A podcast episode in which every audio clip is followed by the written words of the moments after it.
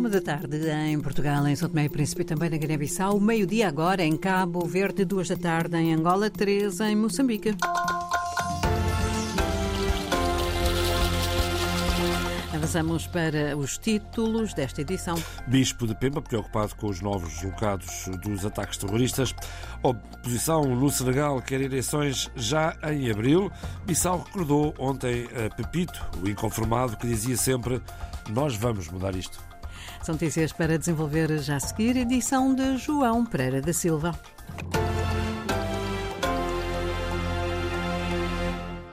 Começam a faltar produtos alimentares em Kisanga, Cabo Delgado, devido à instabilidade na região, mas também por causa do desabamento de uma ponte e cheias na estrada que liga o distrito de Kisanga ao resto da província de Cabo Delgado. Orfeld Lisboa.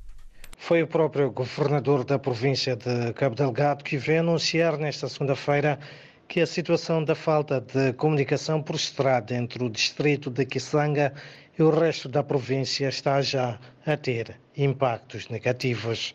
A população, portanto, de Kisanga já começa a ficar com escassez de, de, produtos e isso já é uma grande preocupação. Os nossos colegas funcionários também já estão a ressentir a situação de fome devido à escassez de produtos. Valis Tawabo assegura que as autoridades vão recorrer a meios alternativos para abastecer Kisanga de alimentos. Mas também, naturalmente, aos comerciantes vai ser necessário para que comecem a evacuar os seus produtos a partir daqui de Pemba para Kisanga via, via marítima. Enquanto prevalecer assim o corte dessa comunicação via terrestre. O governador da província de Cabo Delgado falava nesta segunda-feira durante a terceira sessão ordinária do Conselho Executivo Provincial e onde voltou também a reiterar a necessidade do reforço da vigilância contra a presença de terroristas em algumas comunidades. Também hoje, populares do distrito de Chiur, em Cabo Delgado, anunciaram um novo ataque de grupos armados que provocou pelo menos quatro mortos e a destruição de várias infraestruturas. Germano Campos. Fontes das comunidades locais, citadas esta segunda-feira pela Lusa, revelaram que os terroristas atacaram este fim de semana a comunidade de Magaia, no posto administrativo de Mazese, provocando quatro mortos entre a população. Um familiar de uma das vítimas adiantou que no ataque a Magaia, os rebeldes mataram outras três pessoas durante a manhã de sábado, quando trabalhavam nos campos agrícolas, onde os terroristas entraram a disparar e mataram as pessoas. Uma outra fonte da população local disse que os terroristas destruíram algumas infraestruturas públicas e privadas neste ataque a Magaia. Destruíram a escola e queimaram muitas casas, o que levou a população a sair para Chiure. Depois destes ataques, o número de deslocados para a sede distrital de Chiure tem estado a aumentar. Além da saída massiva da comunidade de Magaia, os residentes da aldeia de Netonhane, a menos de 10 km de Magaia, também abandonaram a aldeia por receio de ataques. Segundo o administrador distrital de Chiure, Oliveira Amimo, os ataques terroristas no distrito começaram no início deste mês. A Igreja Católica em Cabo Delgado está preocupada com o crescimento dos ataques terroristas. O Bispo de Pemba alerta para a necessidade de apoio aos refugiados internos. Muita gente esteve a chegar para a vila de Chiure e, e a nossa preocupação é agora ver como também colaborar para que estas pessoas tenham o mínimo. Pode ser que estejam a carregar alguma comida para os primeiros momentos, mas depois deverá haver alguma resposta. Dom Carlos Juliá se afasta para já qualquer perseguição terrorista aos cristãos. Não, não temos a sensação um, que, que, se pode fazer crer de, de que haja alguma perseguição específica a uma igreja, a uma religião. Pode haver um e o outro que queira espalhar ódio entre as religiões, mas efetivamente não, não é o que é esta guerra.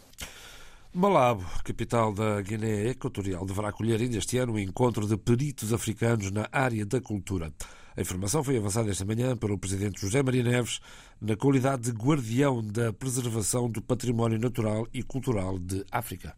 A África é um continente dos mais ricos em termos de património cultural e temos de, de, poder eh, dar maior visibilidade a esse património e por isso temos de fazer um trabalho árduo de preservação de toda a riqueza patrimonial que no domínio cultural existe em, em África. José Maria Neves, ouvido esta manhã pela Rádio Cabo Verde, eh, o, primeiro, o presidente eh, cabo-verdiano participou este fim de semana na Cimeira da União Africana, regressa hoje à cidade da Praia. Dez anos depois da morte de Carlos Schwarz, mais conhecido por Pepito, amigos e familiares querem manter viva a sua memória, como nos conta a correspondente Fátima Câmara.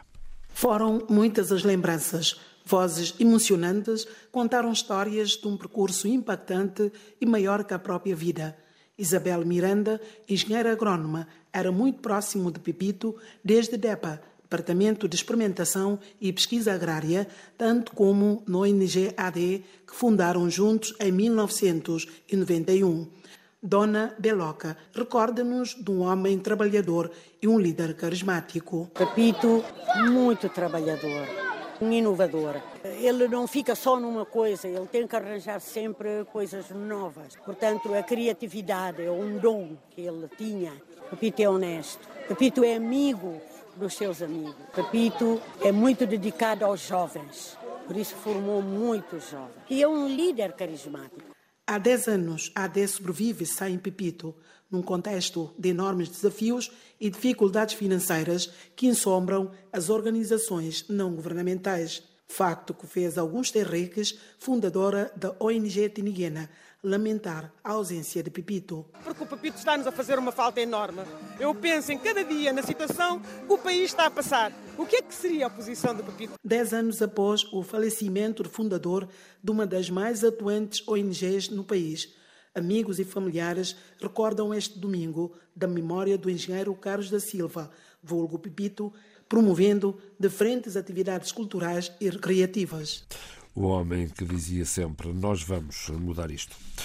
No Senegal, 15 dos 20 candidatos aceitos pelo Tribunal Constitucional para, se, para avançarem para as presidenciais exigem que as eleições se realizem o mais tardar a 2 de abril, dia em que termina o mandato do atual chefe de Estado, Macky Sall.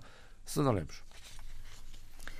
O país continua mergulhado na incerteza quanto à data da ida às urnas, inicialmente marcada para o próximo domingo, depois adiada pelo Presidente para 15 de dezembro, adiamento não autorizado pelo Tribunal Constitucional.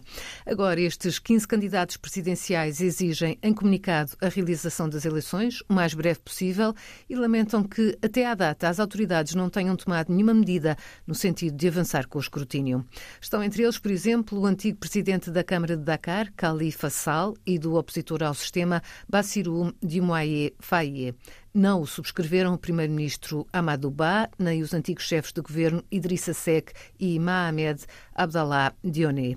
Entretanto, entre quinta e sexta-feiras foram libertadas várias dezenas de opositores ao regime. A ONG RADO, Encontro Africano para a Defesa dos Direitos Humanos, fala em 664 pessoas. Algumas, diz, estiveram presas mais de dois anos. No entanto, há figuras importantes que continuam atrás das grades. É o caso do candidato presidencial Bassirou Diomaye Faye, os apoiantes de Faye exigem a sua libertação sem mais demoras. Exigem também a libertação de Ousmane Sonko, presidente do partido PASTEF, força política que foi dissolvida e da qual Faye é o número dois.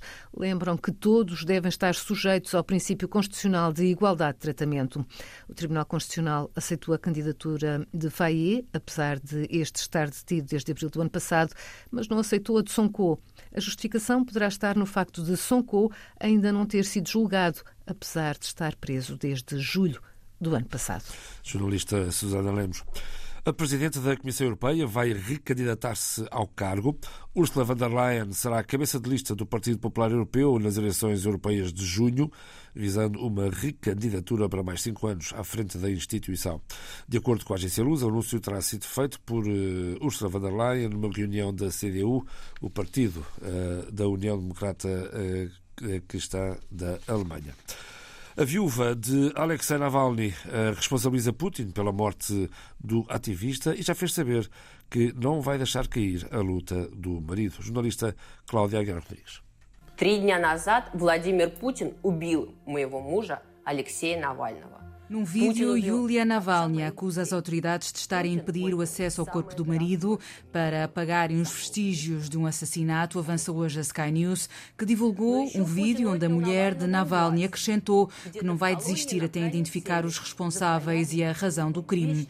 Mas o porta-voz do Kremlin, Dmitry Peskov, já veio hoje dizer que as reações do Ocidente à morte de Navalny são inaceitáveis. Peskov indicou que a investigação sobre esta morte está a decorrer conforme a lei russa. Já a União Europeia, na voz de Josep Borrell, alto representante da União Europeia para os negócios estrangeiros e política de segurança, anunciou que vão ser aplicadas novas sanções à Rússia. À entrada para a reunião do Conselho de Negócios Estrangeiros da União Europeia, Borrell acrescentou que a UE vai renomear o regime de sanções em matéria de direitos humanos em honra a Alexei Navalny, como uma homenagem e uma forma de o manter para sempre inscrito no esforço da União em defesa dos direitos humanos. O Ministério das Relações Exteriores da Alemanha também fez saber que já convocou o embaixador russo na Alemanha após a morte na prisão na Rússia de Alexei Navalny. E esta ainda, o ministro dos Negócios Estrangeiros israelita disse esta manhã que o presidente do Brasil não é bem-vindo em Israel, pelo menos até retirar a palavra que preferiu acerca do conflito nos territórios. Eu recordo que Lula da Silva comparou as ações contra os militantes do Hamas ao genocídio levado a cabo pelos nazis contra os judeus durante a Segunda Guerra Mundial. Ora, eh, para o ministro israelita, estas palavras são eh, antissemitas e Lula da Silva está então considerado persona não grata em Israel.